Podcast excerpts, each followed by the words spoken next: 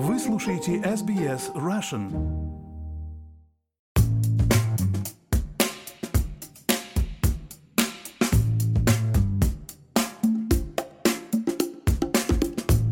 Добрый день, вы слушаете подкаст «Арти» на SBS Russian. В этом подкасте мы говорим о русском искусстве, австралийском искусстве, мировом искусстве, а также о тех художниках, которые живут и работают здесь и сейчас, наших с вами современниках.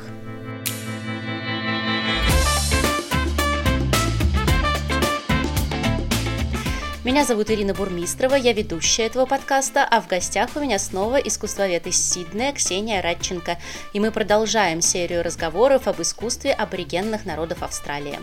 В прошлой серии Ксения рассказывала о традиционном искусстве северных аборигенных народов, а также о традиционном аборигенном искусстве в целом, сюжетах и ключевых символах, которые помогают эти сюжеты читать.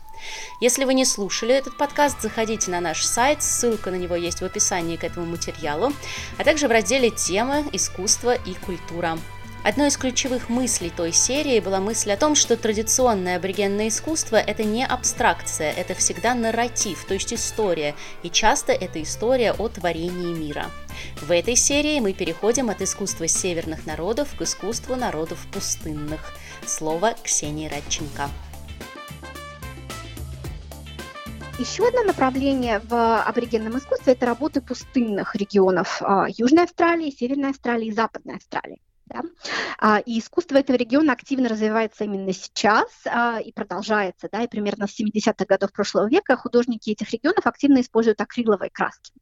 До этого это искусство было представлено изображениями на Земле, довольно масштабными, и а, в этих изображениях использовались камни, какие-то пигменты натуральные, очень часто эти изображения напоминали мозаики. Именно поэтому как бы современное воплощение этого искусства а, мы видим вот в этих так называемых точечных да, картинах, их очень много во всех галереях. Ну, и, то, а, что первый, мы... первым делом, мне да. кажется, приходит на ум, когда слышишь словосочетание аборигенное искусство, да, точечная живопись вот это.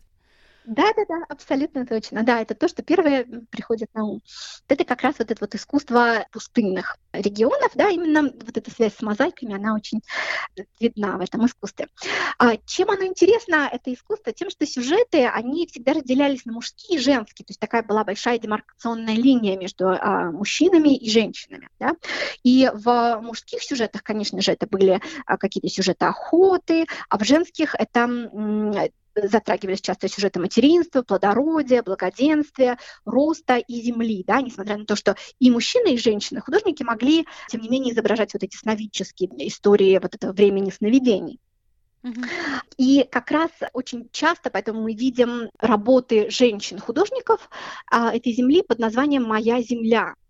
И а, тоже был такой анекдотический случай с, как раз вот опять же, Эмилин Варай, когда ее привезли, а, мне кажется, тоже на выставку Еребана Галлери, и спросили, ее ли это работы, да, показав работы аборигенных художников вокруг. И она сказала, да, это мои работы. И все очень удивились, потому что это были работы совершенно других художников пустынных а, вот этих вот земель Австралии.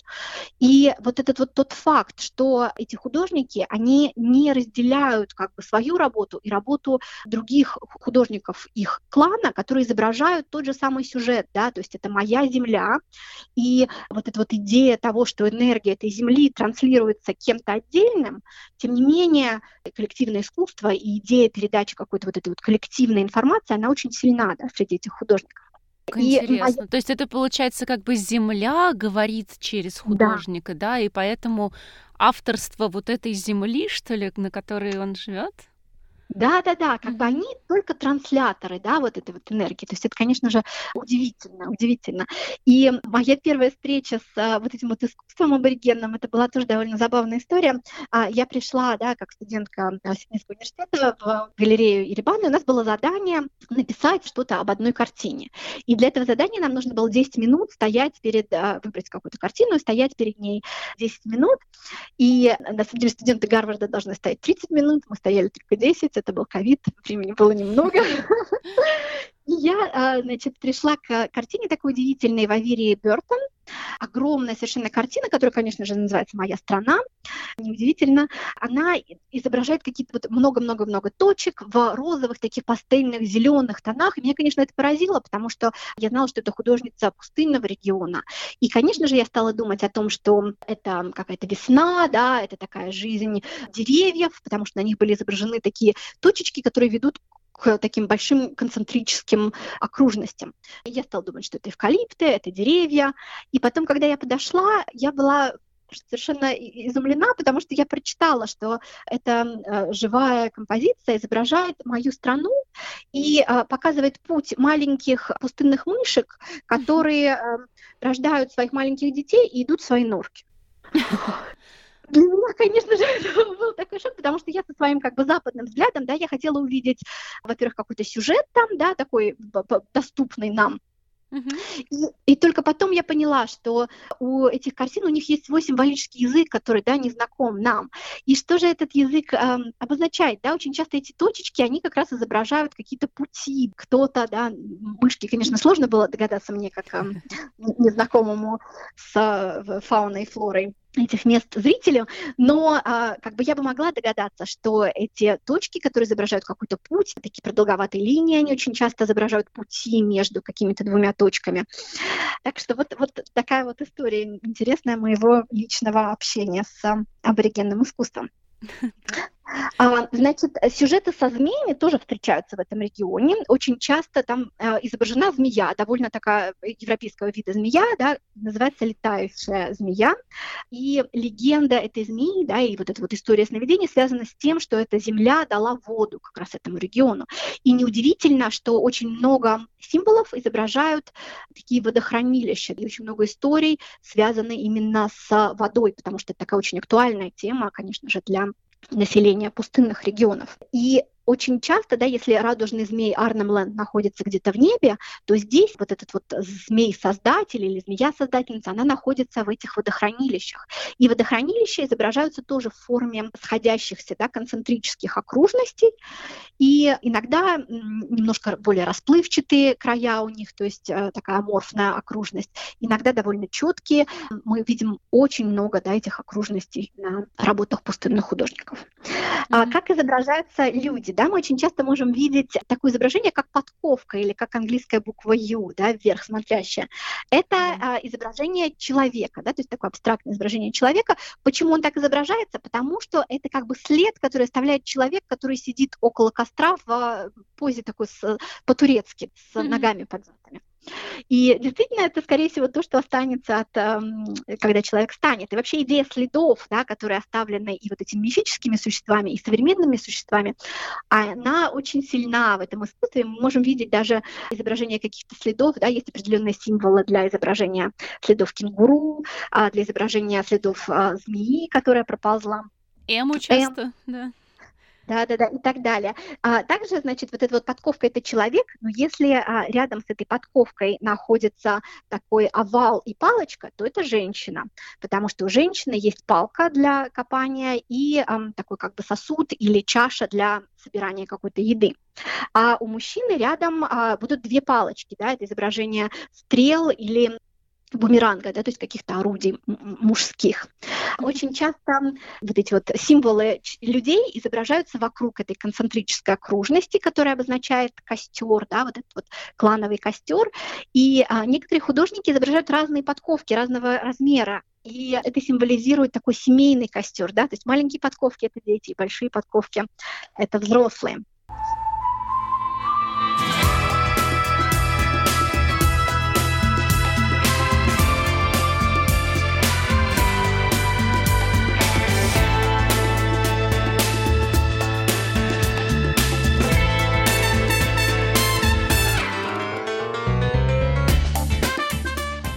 Интересная легенда, которую мы часто можем видеть а, изображенной в а, этом искусстве, это легенда о а, семи сестрах. Не знаю, слышала ли ты о ней, но это такая наиболее распространенная легенда, и очень много мы можем видеть и в современном современных художниках э, этот сюжет и более традиционных. Я вот буквально пару дней назад разбиралась у себя в шкафу, и я нашла несколько открыток, и на одной из открыток как раз э, ну, картина аборигенного художника, и я ее переворачиваю, читаю, написано «Семь сестер».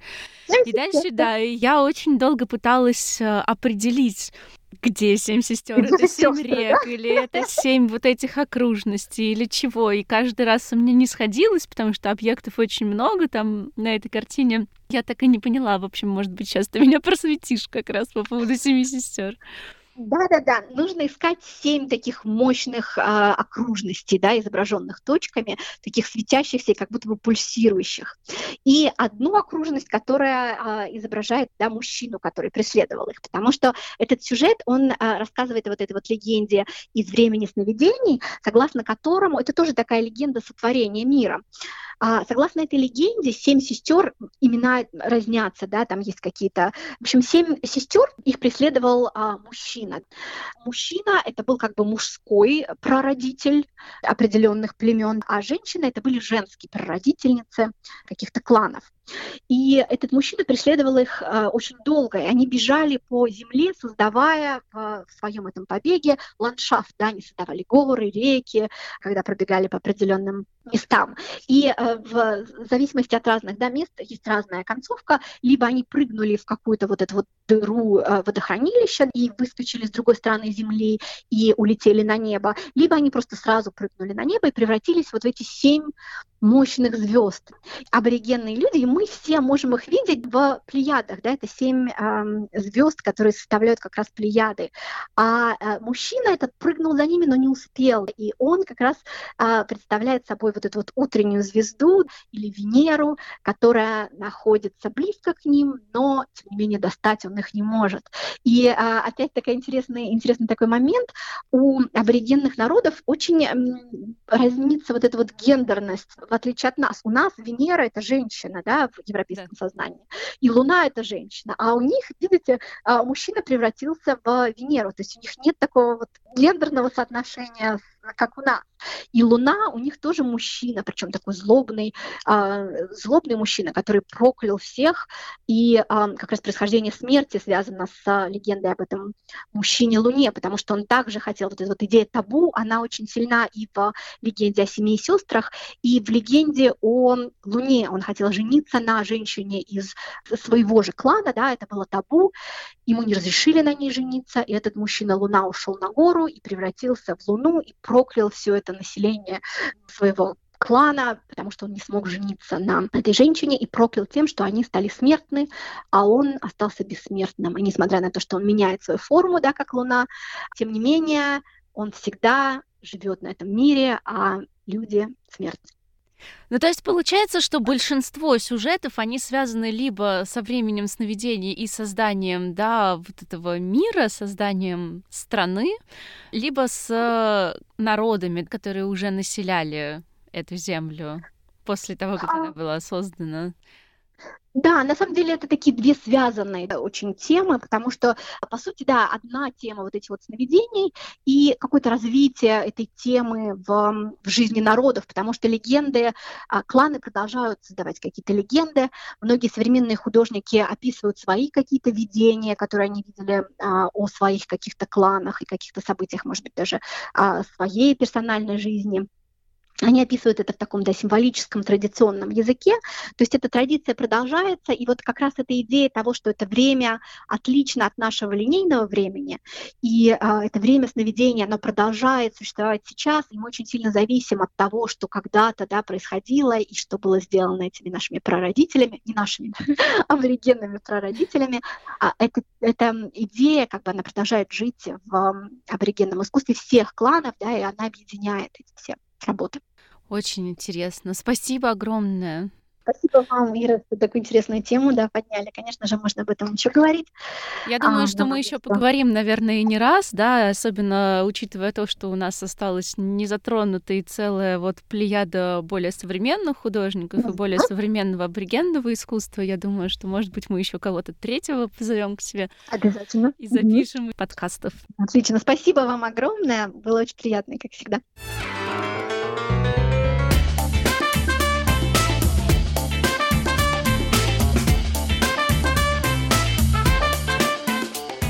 Это была Ксения Радченко, искусствовед из Сиднея, а я добавлю, что сейчас в Австралии проходит National Reconciliation Week 2021, неделя национального примирения. В связи с этим у нас вышло несколько интересных подкастов об аборигенных народах. В частности, я рекомендую послушать беседы с доктором наук, историком Еленой Говор, которая много лет изучает аборигенные народы Австралии и их связь с русскими людьми. Елена говорит очень важные вещи об истории Дня покаяния, который был на прошлой неделе, а также о том, как русский поэт Константин Бальмонт путешествовал по Австралии и общался с представителями коренного населения страны. Заходите на наш сайт sbs.com.au language russian, а также в приложение SBS Radio App или слушайте эти подкасты в ваших любимых приложениях для подкастов.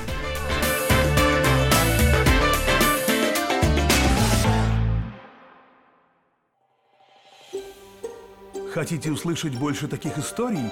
Это можно сделать через Apple Podcasts, Google Podcasts, Spotify или в любом приложении для подкастов.